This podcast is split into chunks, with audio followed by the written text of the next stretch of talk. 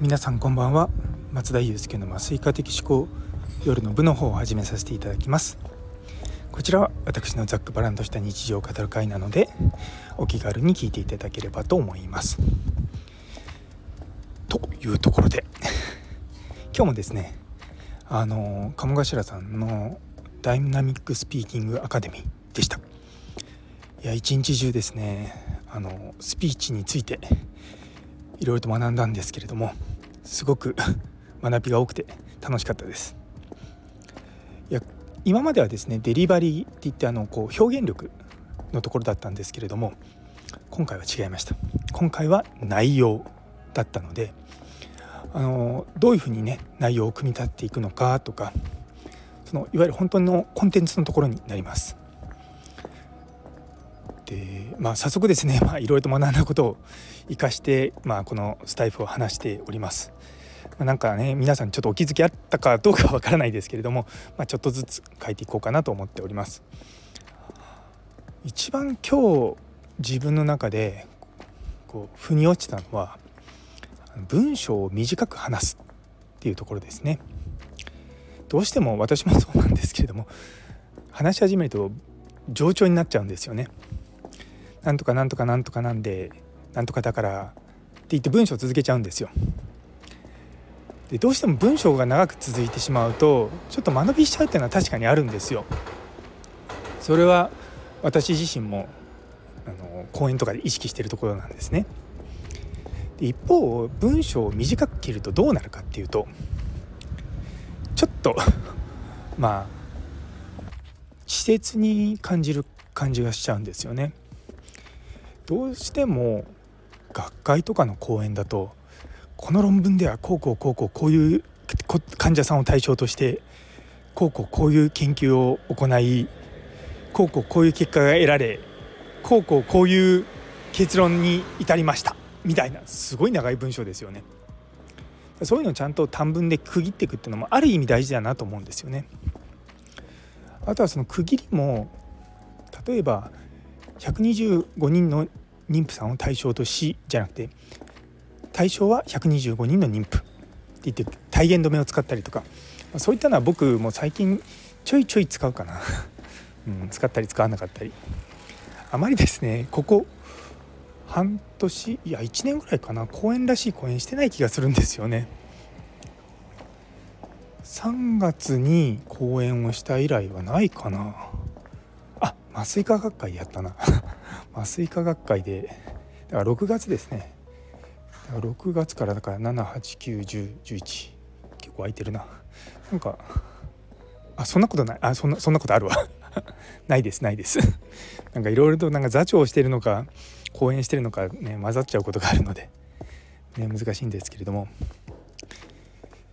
いやでもうん。スピーチってすごく大事なのはもちろんコンテンツが大事なんですけれども、まあ、それよりもマインドが大事ですよね。人前に出て話すのが苦手っていう方結構多いと思いますけども、まあ、そもそもみんな苦手ですよ。最初は。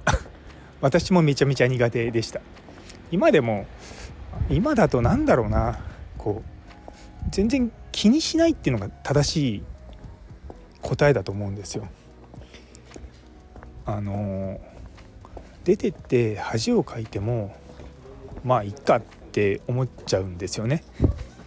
そうするとめちゃめちゃ気持ちは 晴れますと。というよりも本当に何も気にしないですね。あの別に「いやじゃあ今から1時間なんか話してください」って言われて「あどうぞどうぞ話しますよ」って「何話したいですか?」って。言ってあの話すってことは必ず相手いますからね。このスタンド FM だってまあ目の前にいなくても皆さん聞いてくださってるじゃないですか。でこれ僕すごく、まあ、練習になるって言い方するとすごく、まあ、失礼かもしれないんですけども私自身すごくこう技術が磨かれてるのをまざまざと感じています。本当ですよ。本当に。もう1回目の放送とか聞いて行ってみてくださいよ、まあ、めちゃめちゃ恥ずかしいですよ。いまだに。なんでこんな話しかも長いし。信じられませんよ今から考えるとねでも、まあ、そういったのがあるから今の自分があるんだと思います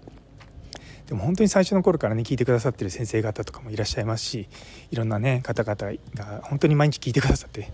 ありがたいなって思います。ねいやこれ結構毎日コツコツやるのもう慣れちゃったから僕全然大丈夫ですけれども結構続かない方多いですよね。あの1週間に1回で大体挫折しますね。うんあの産婦人科で開業されてるあの有名なテレビでもよく出てるソン・ミヒョン先生が Voicy を9月の頭かな10月の頭かななんかから始めましたけど週1の放送が結構今もう空いてますよね。岩田健太郎先生が結構コンスタントに毎週やってるけれども、彼ぐらいかな。彼はもう本当に情報発信慣れてますんでね、まあ、それぐらい音声配信って難しいんですよ。まあ、私はもうこう今日ダイナミックスピーキングアカデミーで学んだことをそのままこちらに使うので。いやめちゃめちゃ 取れ高高いです。取れ高高いとか言ってますけどね。そうそうそう。まあ難しいですよね。あの喋るのって。自分でやってても思うんですけれどもでもこういうのを一つ一つ積み上げていくことってめちゃめちゃ重要だと思うんですよ。で結構何よりもその自分以外の人の喋り方っていうのもこうすごく勉強になるんですよね。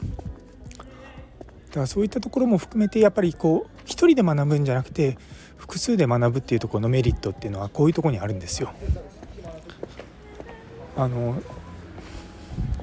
受験勉強とかももうそうなんですけど、まあ、一緒に勉強すると結局教え合ったりとかこう話し合ったりとかしてよりこう一体感が増しさらにこう挫折しなくなると思うんですよね。勉強の一つのこう難しい点っていうのはこうやらなくなることじゃないですか。でも仲間がいると続けられるので、まあ、そういった面でこうグループを組んで学ぶっていうのはすごく大事だと思います。ね、なので皆さんも何かこう新しいことを学ぼうかなと思った時は是非仲間を見つけて学んでいっていただければと思います。というところで、えー、最後まで聞いてくださってありがとうございます。今日という一日が皆様にとって素敵な一日になりますように。それではまた明日。